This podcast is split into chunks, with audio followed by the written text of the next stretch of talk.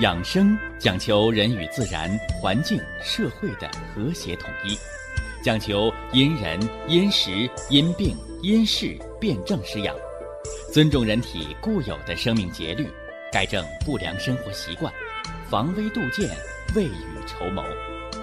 让我们一起学习、感受、实践养生的大智慧，用智慧去把握健康，用身体去感悟健康，用心灵去感受健康的幸福和快乐。欢迎收听《我和健康有个约会》。下面有请徐老师讲解博医文化的大智慧，让我们一同感受健康带给我们的快乐。好，下面有请徐老师。徐老师，您好。哎，主持人好，全国各地的听众朋友们，大家好，欢迎各位啊，来继续关注。收听咱们的博医堂养生健康论坛，我是大家的老朋友徐振邦。诚实、守信、人心、人数，铸就百年博医堂。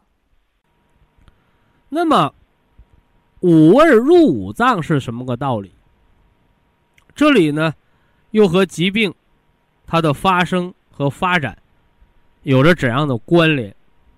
啊，这个我来说说。酸是入肝的，啊，肝脏啊喜酸味儿，但是不能过。啊，中国人讲中庸之道。过为过也，过犹不及，也是这样的道理。甜，甜是入脾的，是吧？所以人适当的贫血的人，你吃点甜的，哎，有助于气血生化。所以好多补血的药它都是甜味的，道理就在这儿。你反过来呢？你现在西医的补血的一些药剂。它是苦的，反之呢，它就补不了血，或者说它只能补有形之血，它养不了血的生化和神气，道理就在这儿，是不是？但是不能吃的太甜了，甜味过就伤了脾，啊，苦呢，苦味是利心的，啊，养生无多无少。湿者生春，苦味利心是不假的，但是苦的吃多了会得结肠炎呢。苦是寒的东西啊，苦味东西可以消暑，吃多了伤脾胃，还掉头发、皮肤粗糙啊，对不对？所以有的糖尿病就问我说：“徐老师，我天天以苦瓜为主好不好啊？”我说：“好啊，那你的全身毛发就会都会脱干净，你的胃肠黏膜也会脱落。”为什么呢？苦利心，是吧？那你伤了心的火，就会把肺经呢也给伤掉，就是这么个道理。所以，什么叫行家一伸手便知有没有？这个道理就是中医。它为什么不叫东南西北医呀？它为什么叫个中啊？有的人说这中医是和中国呀，啊。那么中国为什么叫中国呀？有人说在中原大地啊，实际上都不对，就是一个中庸之道。所以中医，它这个“中”字，就是无多无少，要平衡呢。所以呀，如果哪个专家再打着什么中医的旗号，告诉你多吃什么，少吃什么。那就说明这样的中医不中，他偏了。这说了酸，说了甜，说了苦，再说说辣吧，是不是？哎，有的人说了，我的孩子学唱歌的，所以辣椒我一点不让他吃啊。那你听没听过一个歌啊？辣妹子辣，是不是啊？辣辣辣，那小声多甜呐。他们天天吃辣椒啊，是不是啊？所以辣味儿是解表的，解表的辣味儿，辛辣之味是入肺，是不是啊？所以辣味儿啊少吃可以宣肺理气。所以湖南、四川、贵州食无不辣。如果他们到吃不辣的东西，就会长严重的湿疹。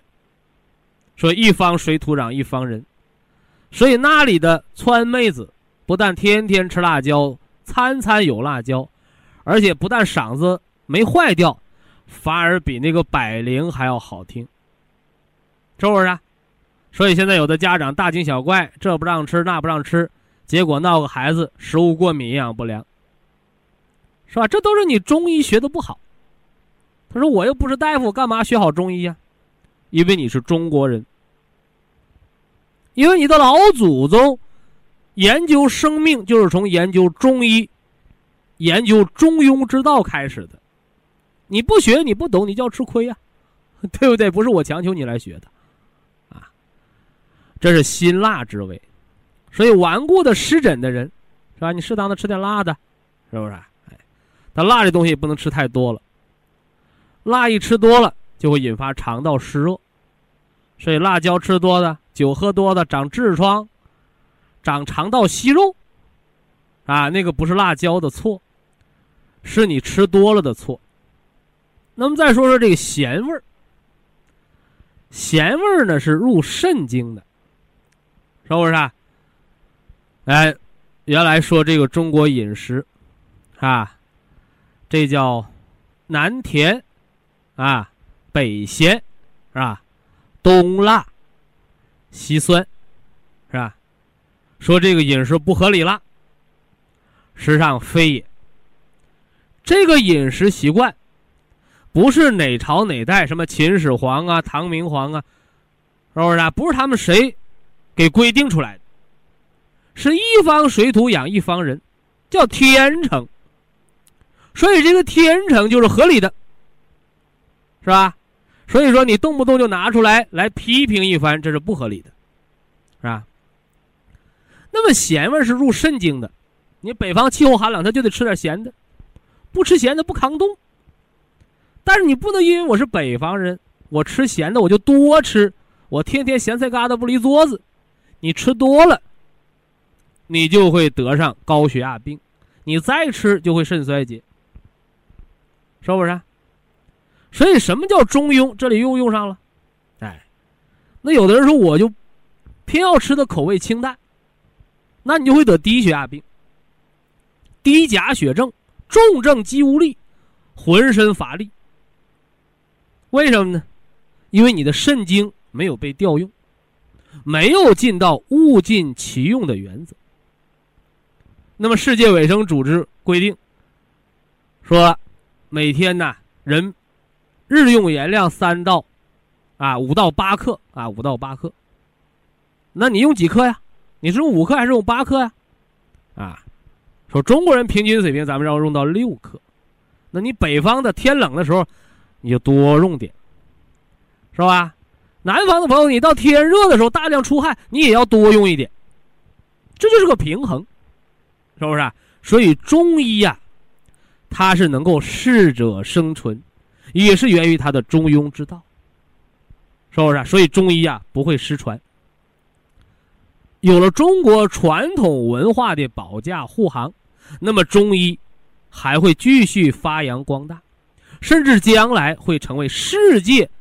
医学的主流，因为他的智慧远远的领先于现代所谓高科技，领先于他几百年甚至上千年的智慧，而这个智慧的东西是用仪器检查不出来的，是要用实践、用时间、用历史来检验的啊！还今天扯得有点远啊。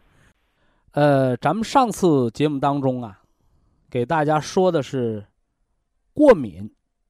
是吧？讲到了皮肤过敏，说到了胃肠过敏，还讲了一个什么呢？过敏性鼻炎。虽然呢是不同的部位的过敏，但是发病的机理是完全的一样的。我们西方医学，哎，把它叫免疫变态反应，也就是激发了机体的免疫力了，是不是？那么，这个免疫力被激发了，到底是好啊，还是坏呀？是吧？呃，其实啊，免疫力不能单纯的用好和坏来说明它。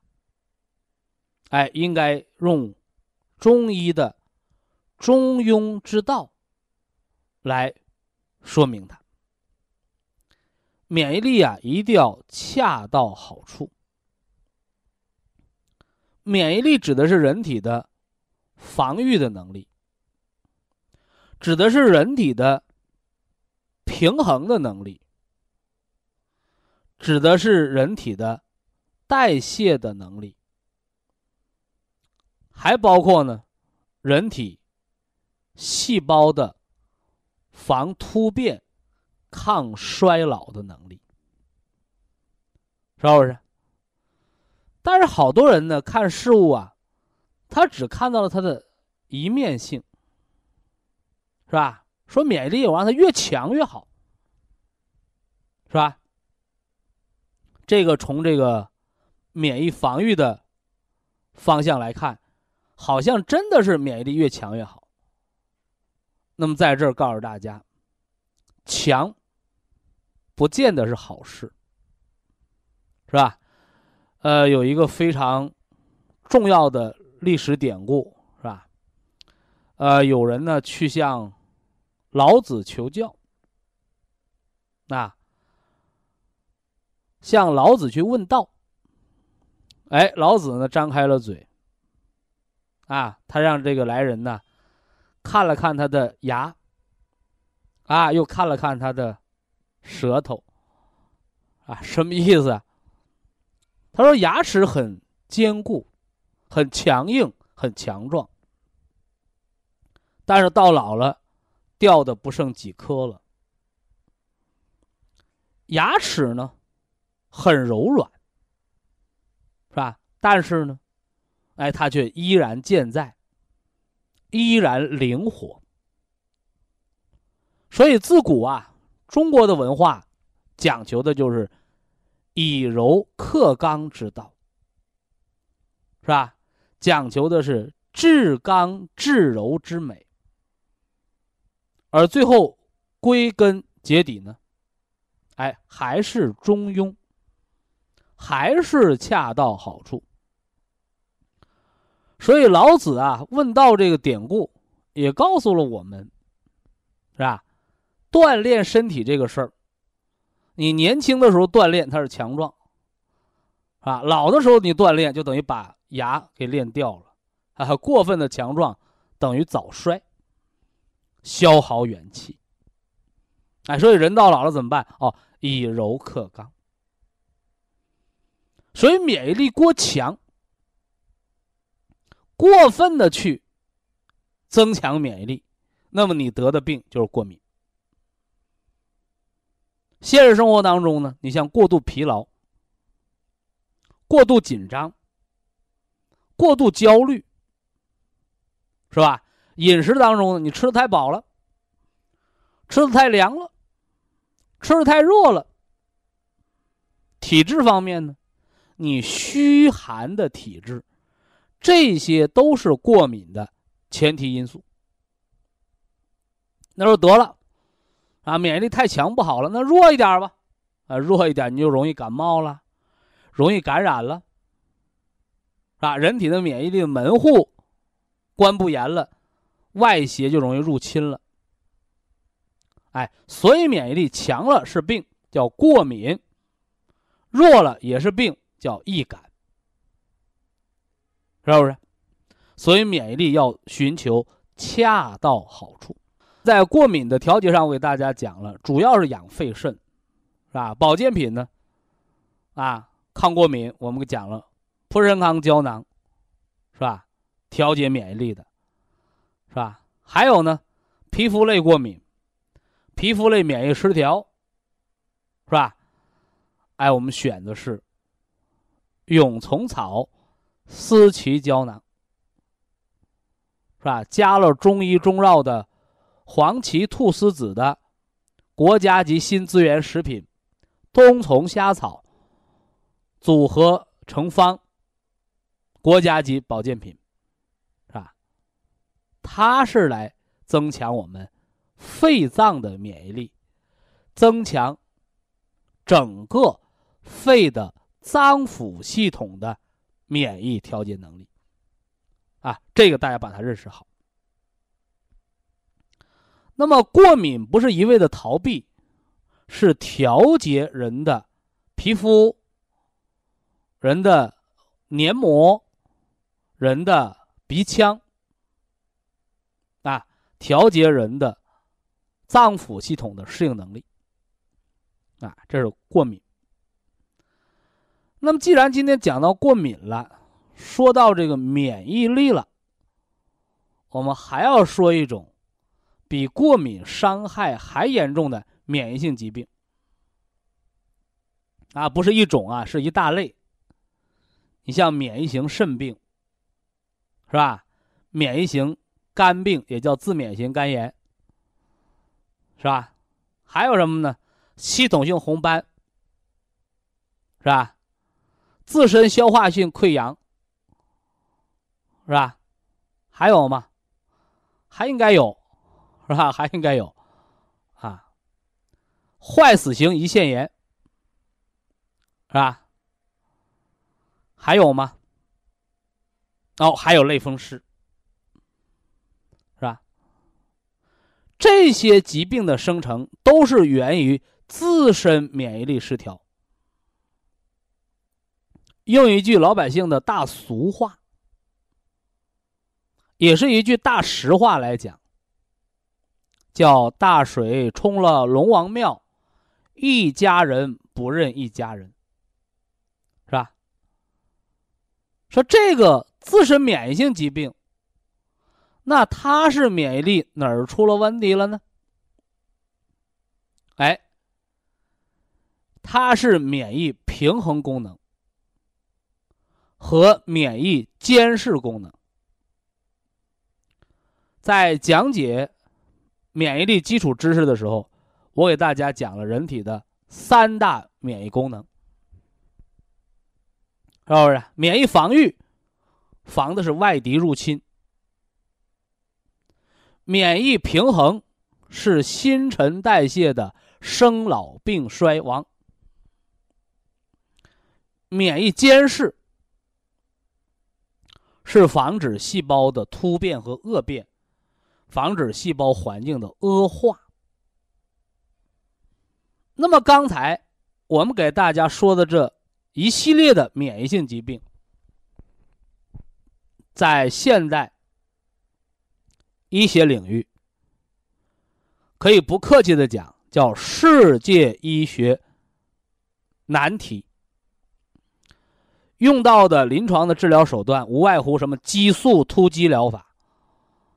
大量的用激素，造成股骨头坏死，造成糖尿病，甚至激素依赖、骨质疏松，或者说用什么呢？干扰素啊，干扰素啊，结果把人的免疫力也搞乱了。那么，为什么这些自身免疫性疾病这么难治？他们又是怎么得的？到底能不能摆脱激素？到底能不能治得好？那么今天的节目，我们就要帮助大家来破解这些疑难，是吧？那我们还要从啊自身免疫性疾病的形成说起，是吧？刚才咱们说那俗话怎么说了？啊？叫大水冲了龙王庙，一家人不认一家人。我们先从啊免疫的平衡功能说起。人的免疫平衡功能就是保持人的生命的年轻态，是不是？衰老的细胞被人体给它破解掉，新生的细胞来代替。为什么人到六十岁了，有的人还是筋强骨胀，是吧？筋强骨壮，它没有骨质增生啊。道理很简单，人的破骨细胞把衰老的细胞破坏掉，新生的骨细胞补充上去，所以人的筋骨强壮。但是现在现实生活当中呢，六十岁往上百分之八十的老年朋友都存在的叫退行性骨关节病。什么叫退行性骨关节病？说骨头老化了。骨头为什么老化了？因为骨头那些骨细胞上班的都是退休返聘的老教授，新的骨细胞长不出来。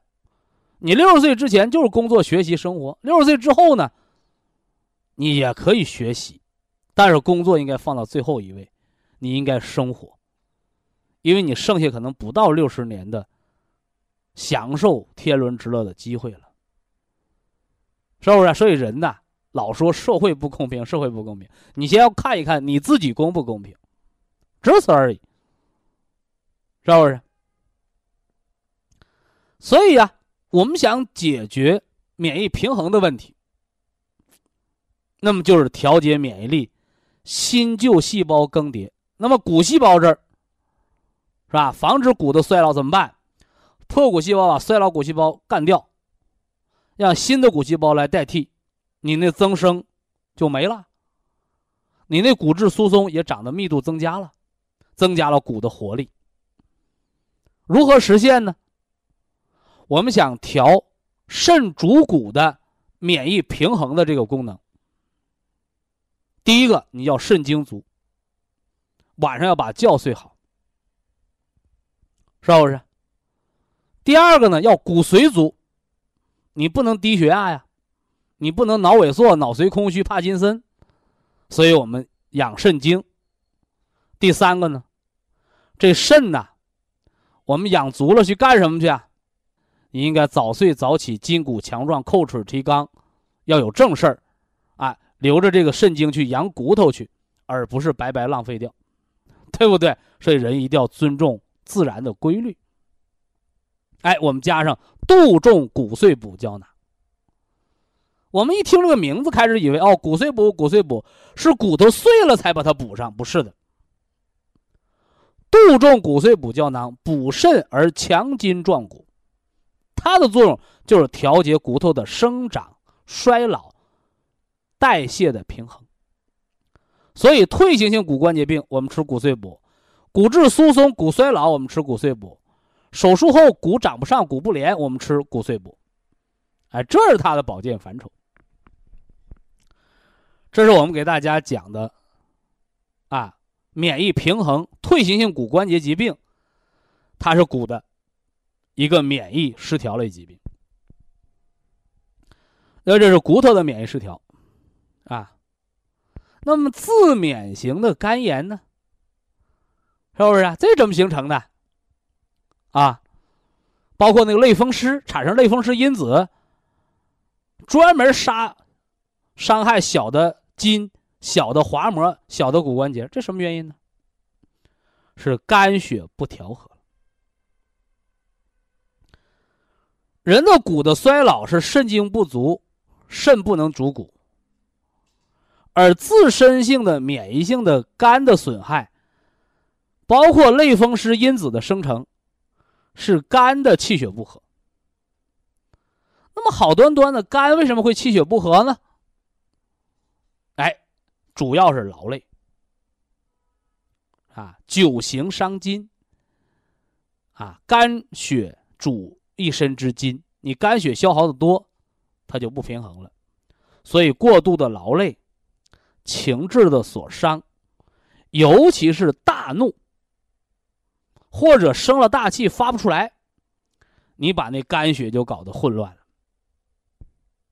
所以呀，自免型的肝的炎症和损害，它不是细菌，也不是病毒，你打什么消炎药，吃什么干扰素，它不管。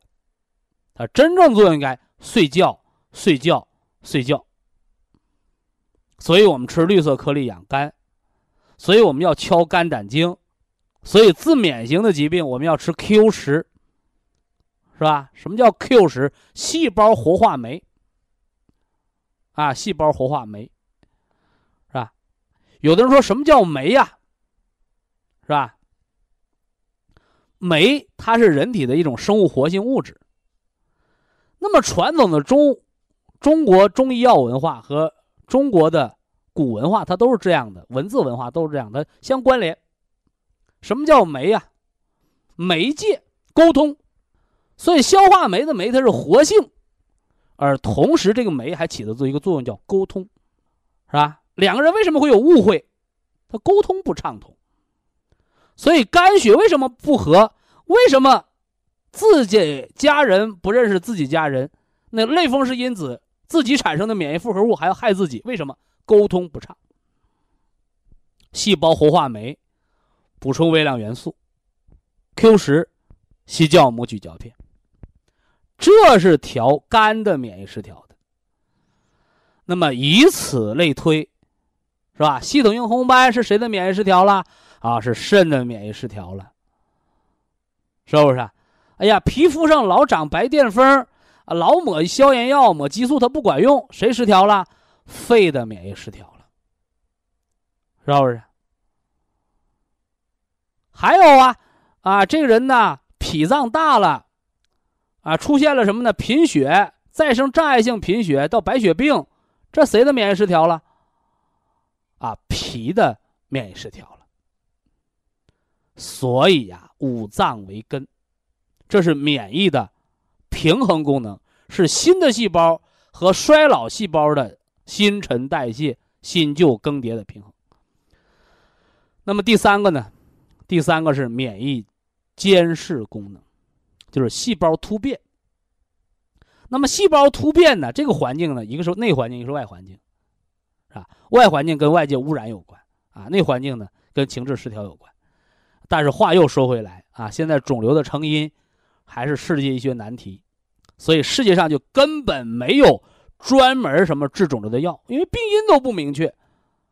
所以不管肿瘤病人的保健还是肿瘤病人的医院治疗，告诉大家。都是实验型的治疗，或者叫对症的治疗。那至于什么打一针就管这个肿瘤了，打一针就管那个癌症了，一针几十万块钱，告诉你都是骗局。啊，不科学的，因为病因不明确。啊，病因不明确，但是明确的一点可以告诉大家：环境创造人本身，细胞环境影响细胞的善恶。只此而已。但是话又说回来，啊，老子说，人性本善嘛，是不是？啊人的本性是善的，怎么办？所以呀，我们不去杀什么细胞，也不去抑制什么细胞，而是恢复本来的自然的功能，通过自然养生疗法，不是治什么病。记住啊，养生不是治病，就是恢复人生命的本能，恢复人和天地自然之间的和谐，是不是？所以这是免疫性病症，又难又简单。难是不容易理解，简单是你明白了这里边的道理。其实根儿还在你自己的生活上。以下是广告时间。博一堂温馨提示：保健品只能起到保健作用，辅助调养；保健品不能代替药物，药物不能当做保健品长期误服。我们年年讲冬病夏治，有的人呢按部就班的做，有的人呢当做耳旁之风。做了的人，在夏天，在冬天加重的疾病，夏天处于缓解的时候，有效的实践了博医先补元气、后调五脏的养生之法，未病而防，无病而治。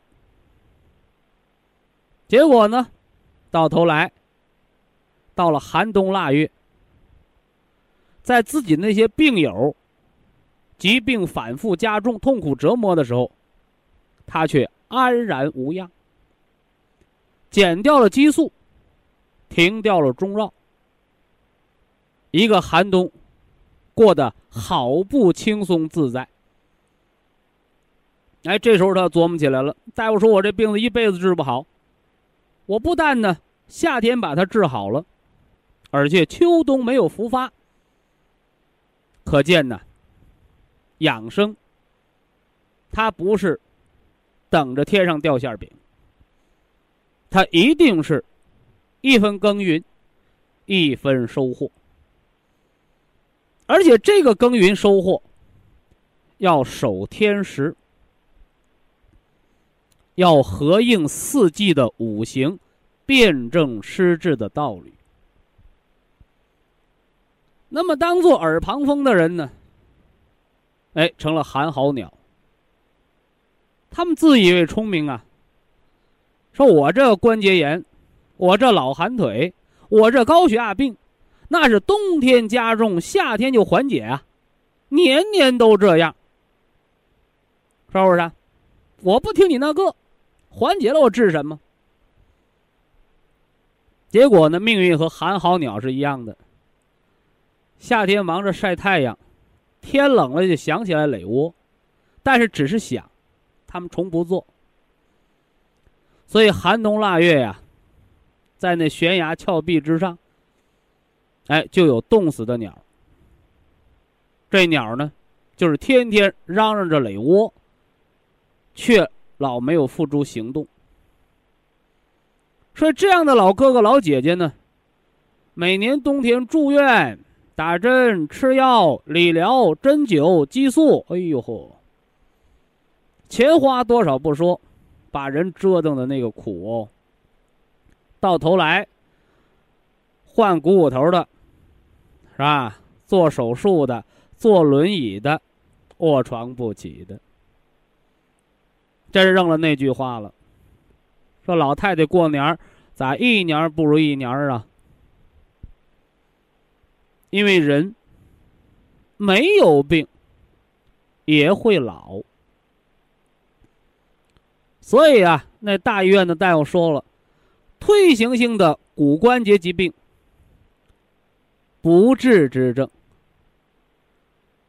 是这个病难治吗？不是的。因为好多治病的方法，都是拆了东墙补西墙，而对于呢，退行性骨关节改变，它是一个老化，老化加上劳损，那就成了破罐子破摔了。你还拆东墙，还补西墙，对不起。东墙没得拆，西墙也补不上。所以止疼药、麻醉针儿、扎封闭、做理疗，包括呢做那所谓的关节的止患术，这些也都只是扬汤止沸，啊，解决不了根本问题。所以，随着老化，加上呢不正确的锻炼，过度的劳损，所以雪上加霜的事儿是比比皆是的。实际上呢，医生没有说谎。的确，退行性骨关节改变，在西医大夫那儿，他就是不治之症。但是呢，为什么不去瞧瞧老中医呀？啊，老中医给开了九十副中药，那不是中医，那是什么呢？那是给牛啊马呀拌草料。好的中医药到病除，病除药止。啥意思？能治好病的药用不了三副，那超过九十副的药都治不好病。不是把人吃的肝硬化了，就是把人吃的肾衰竭了。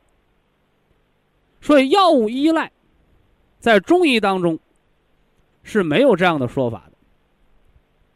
为嘛呢？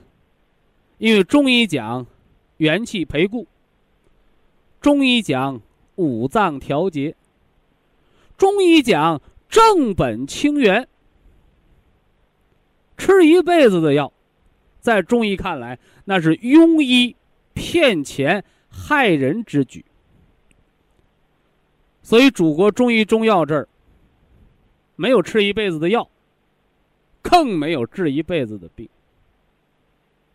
但是偏偏呢，现在好多中医中药却让老百姓九十副九十副的吃。甚至有的还告诉人一辈子一辈子的吃，所以这样的中医也就变了味儿，变得太浓重的铜臭味儿，缺少了地道的中医，天人合一，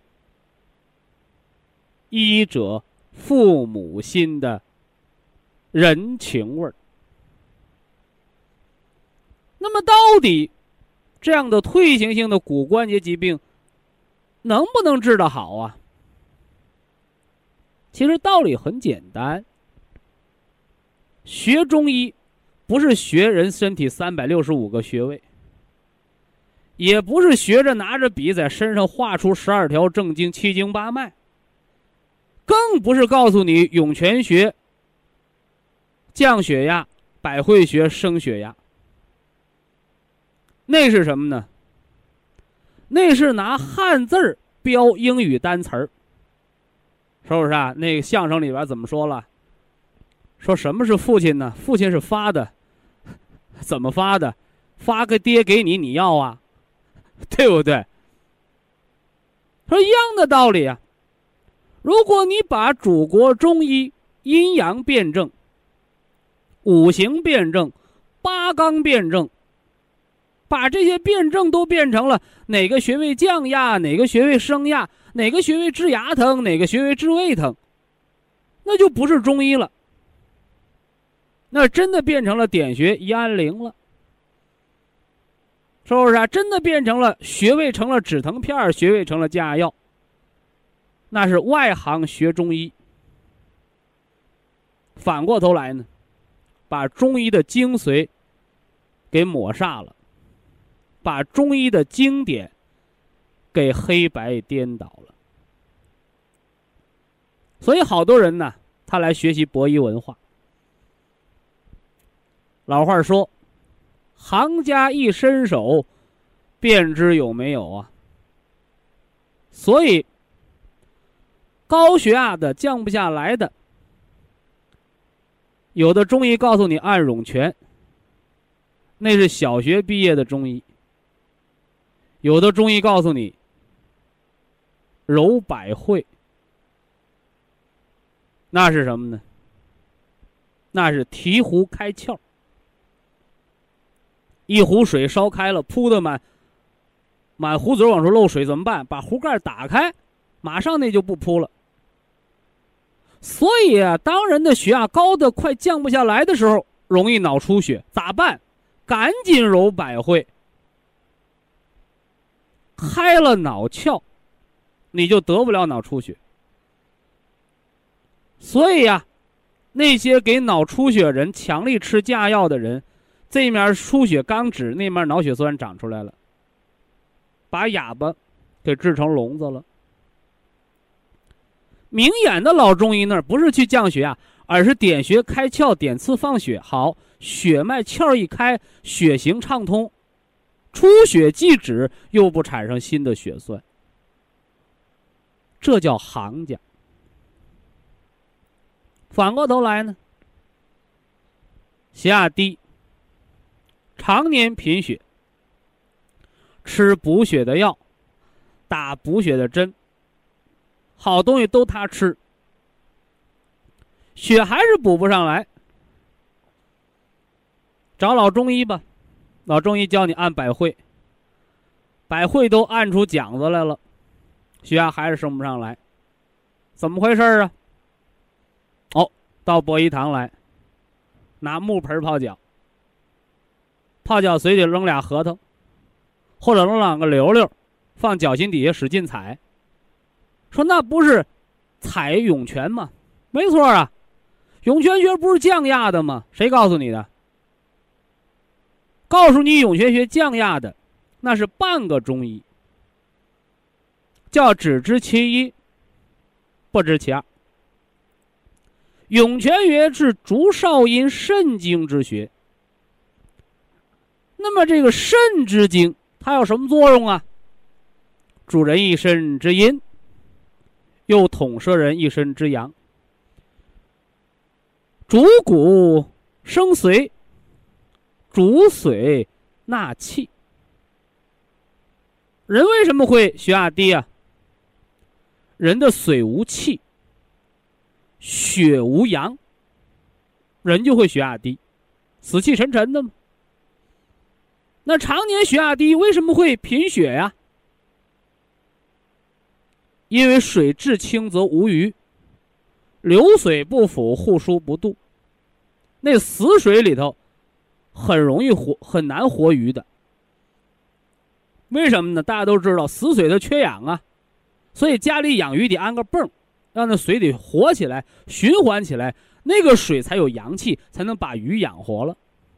不然的话，那臭水是要发绿的。那按涌泉是干什么呢？涌泉的足少阴肾经，主水纳气，让水纳气，就是让你的血有了气机，生命有了阳气。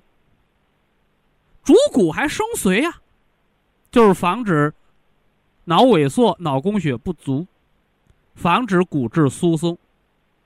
所以贫血的人、低血压的人，你都要按涌泉穴，它不会把血压降低，反而会给你的肾经填固上能量。那换而言之来说，有人抬杠了，是吧？说风凉话了，说徐老师，那照你那么说。我不吃饭不喝水，我就光按涌泉穴，是不是就不得贫血啊？这就是抬杠的话。为嘛呀？巧妇难为无米之炊呀。一盆水，你就拉一车水，一粒米都不给你，让他做粥，你不是难为人家吗？所以呀，真正的中医不是单纯的点穴按摩。真正的中医，也不是一碗一碗的喝汤药。真正的中医，更不是摇着脑袋背《黄帝内经》。那什么是真正的中医呀？真正的中医，大道至简，中庸之道。所以，何为医？首先呢，这医要劳其体肤。就是说什么呢？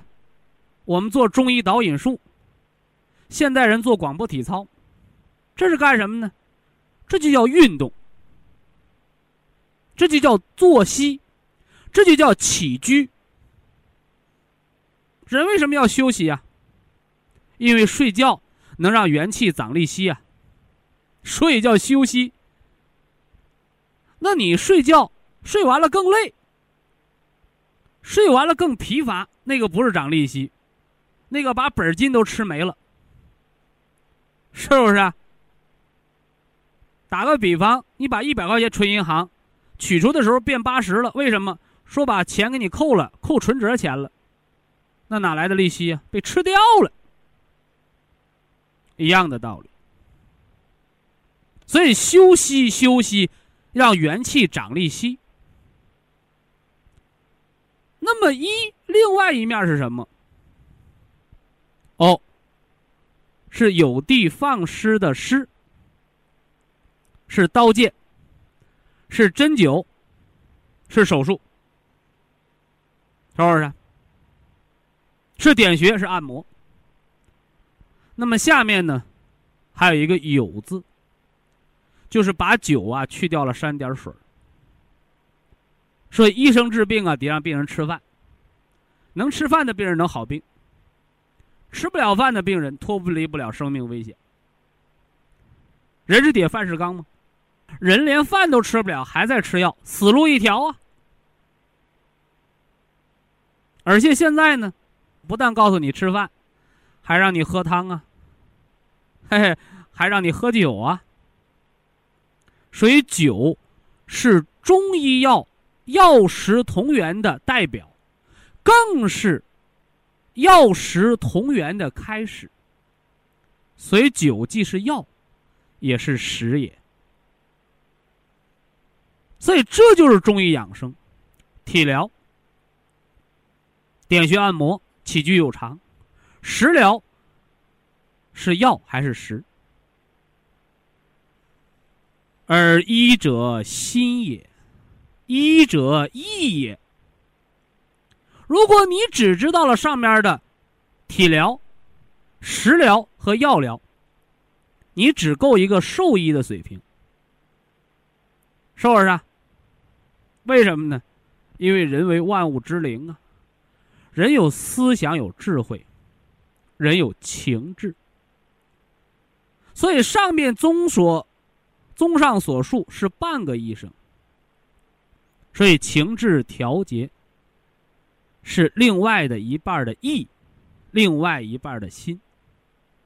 所以养生，不要光养这个形，还要养人的神。喜怒悲思忧恐惊，情志调达。所以这就叫心疗。头半部分，你可以到博医堂学方法。头半部分的养生，你可以花钱到药铺买药，你也可以花钱到博医堂选健康产品。而真正的养生的核心，决胜在哪里？在后半部分，心也，意也。所以有人啊说，听你养生论坛，听明白了道理，知道了得病的因果，我这病好了一半啊。外行人一听，嘿，又是个马屁精。我说呀，你是外行听热闹。每当有人跟我说这话的时候，我才知道，这才是我博弈文化最好的学生。因为真正意义上的养生，不是依靠保健品，更不是依靠点哪个穴位扎哪个针，靠什么？靠心也，意也，也就是你对博弈文化、对生命真谛的认识和理解。所以听了听博弈论坛，调整了自己的生活，改变了自己的作息。平衡了自己的情志，疾病好一半，不足为奇。那么另外一半呢？就用博弈健康产品方法来进行调节。所以这才是完整的养生。所以生文化已经进入了脏腑调节篇章。那么冬病夏治疗法的开始。它更是五脏安和的一个开始。冬病夏治的正确的认识，更是指导你把多年顽固不愈的疾病彻底拔除的关键。好了，今天的博弈养生文化知识，我们就先说这么多。下来的宝贵时间，给现场听众朋友开通。今天节目的直播交流热线，非常感谢徐正邦老师的精彩讲解。听众朋友们，我们店内的服务热线零五幺二六七五七六七三七和零五幺二六七五七六七三六已经全线为您开通，随时欢迎您的垂询与拨打。客服微信号二八二六七九一四九零，微信公众号搜索“苏州博一堂健康管理中心”。下面有请打通热线的朋友，这位朋友您好，您好，哦，徐老师啊，请讲。啊，徐老师你好啊，哎，哎呀，我在头头两天的想和你通话，一直打不进去啊。哦，您是哪里听众？我是泰安的，山东泰安啊。哎，山东泰安的。嗯，哎呀，我毛病忒多了。忒多了就挑那重点的说。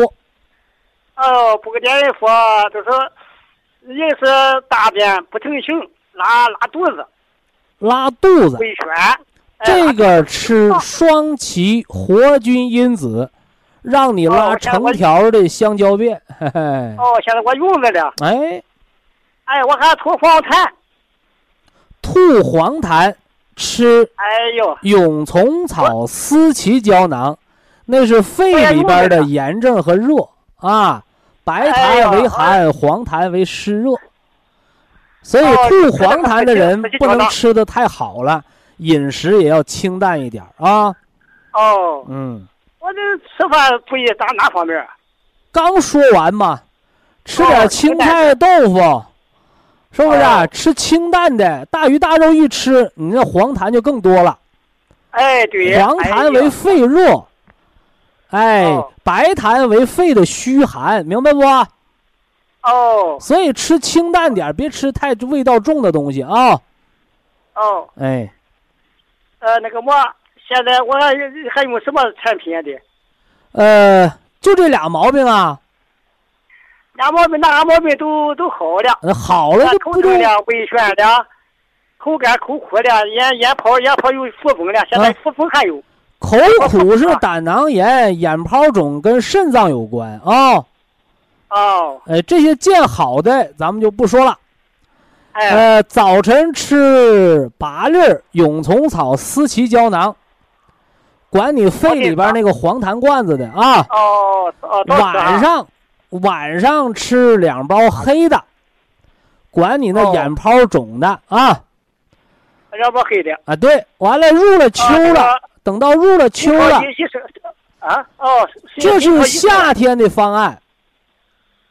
哦，夏天的方案，赶到秋天的时候呢，早晨吃两包绿的，晚上吃两包金的啊。哦，早晨吃两包绿的，两包金的，绿的。早晨吃绿的，晚上吃金的。哦，那是秋天的啊，树叶黄了，落了叶之后再吃啊。哦，啊，成了，成了，嗯。酒还能喝吧？喝酒，你说我是老咳嗽有痰，皮肤老过敏，吃海鲜就拉肚，我们得喝，啊、喝这个虫草黄金酒。你说我是低血压，完了我还失眠多梦，我们喝人参五味子酒，安神敛虚汗。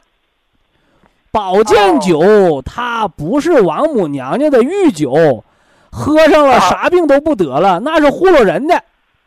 保健酒是国家医药监督管理局检测审批，它批什么保健功能，你这个保健品人家国家给你检测实验就有这样的保健功能，你不能有没有你都胡说八道的，那不行。有什么功能批到批件上了，印到瓶子的保健功能上了，咱们就按照批文给大家说了。明明白这道理没有？哦，我明白了。这个虫草酒我能喝吧？虫草酒不正管你那肺吗？哦，能喝。就就是你能喝两种，你要是想管那肺、哦、管那皮肤、管那肠子，你你就喝虫草黄金酒，每天晚饭吃个、哦、喝个三钱到五钱的，对不对？哦。哎，你说呢？我我想调低血压，完了晚晚上睡不好觉。你你就喝那个人参五味子酒，哦，这俩作用不一样，明白不？哦，哎，哎，我我还还还有还有，想起来接着问啊。那别的这个天天雪莲的还能吃吧？什么？想吃什么？天山雪莲。天山雪莲管的是风湿、类风湿、产后风湿、老寒腿。你这几样哪样有？我怎么有点有点寒冷？就是 那不就对了吗？吃一包到两包，搁那个虫草酒做药引子吃啊。哦。你这不寒凉吗？冬夏天都入伏了，应该热。你说我出冷汗、出凉汗、出黄汗，那不就有风湿吗？哦。你说我睡觉被窝扒凉，伏天还得穿棉毛衫那你不就得吃天山雪莲吗？啊，那个三七银杏，那个那个我能能吃吧？照镜子，看看你眼珠上有没有直指条纹。哦，没有，没有不吃，不吃啊！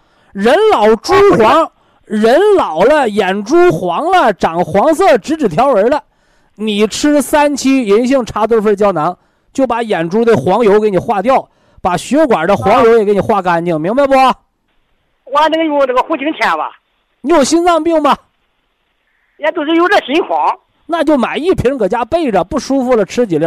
哦，我这保健品很多啊，可不，人家都是一个保健品就管全天下的唐僧肉，咱们博一堂保健品没那能耐，只能按照国家审批的保健功能，什么毛病用什么保健品，你不用一样一样的问，你有什么毛病照着样对着吃，没有毛病的不买不吃啊。问明白没有这回？哦，我看叫叫有有夫妻可以方法。呃，月什么方法？啊。呃，让还有什么问题吗？嗯，查完了，这是我这是我我啊，你换的这换人了，换人了。刚才刚才说话那个是你什么人？俺的老二，二儿。啊，你二儿子啊。哎。呃，你老高寿啊？哎，人好呀，你也人好了都。啊。有有什么问题吗，老人家？我胖的毛，我没啥毛病。哦。都是肠胃的不好，吃的那个嘛，吃的那个，哎，黄芪啊。双歧活菌因子就管你肠道的，你是拉稀还是大便干燥？吃双歧活菌因子啊，都管都管。有点拉稀。哎，那你就每天晚饭后吃两包就行了，嚼着吃啊。哦。嚼着吃，温水送都行啊，都行。哦。有肠道不好的毛病，你就别吃生的，别吃辣的，别吃硬的。完了呢？我也没胖，没啥胖的毛病，嗯，就是吃这个吃了它一直，当时不大管乎啊，都喝。他不是谢丽婷啊，老爷子。哦。保健品几天管乎呢？七天半个月有感觉，三个月才管乎。哦，我要给你买点谢丽婷吃上，马上管乎，一停了不还是那回事吗？立竿见影，马上起效果的叫化学药品。你吃的双歧活菌因子是保健食品，它慢，慢慢的好，好了三个月，好了半年，完了你不吃了，它还是好的，它不犯。就这个道理明白没有？不是说吃上就起效就是好的，那不对，那不对啊！在那里了，今年九十二了，还还什么毛病？就是那这个周末我吃他吃了那个那个那个保健品，睡觉睡过了，走路有劲儿了。走路有劲儿了，那好事儿啊！你你老爷子多大岁数？这个有点还是有点拉稀呢。那慢慢的调过来了啊。或者你想让他快点，你配两包那个唐宁，哦，金色的调脾的那个颗粒，加强一下啊。哦，老爷子，我问你半天了，多大岁数？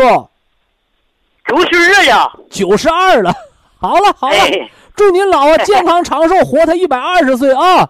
九十二了，好了啊，行，儿子孝顺，对，挺好挺好啊。哎，不说了，老爷子啊，祝您长寿，再见，哎。好，非常感谢徐正邦老师，我们明天同一时间再会。听众朋友们，下面请您记好，苏州博一堂的地址是在人民路一千七百二十六号，服务热线零五幺二六七五七六七三六六七五七六七三七。客服微信号二八二六七九一四九零，微信公众号搜索“苏州博一堂健康管理中心”。好，非常感谢您的收听，我们明天同时间再会。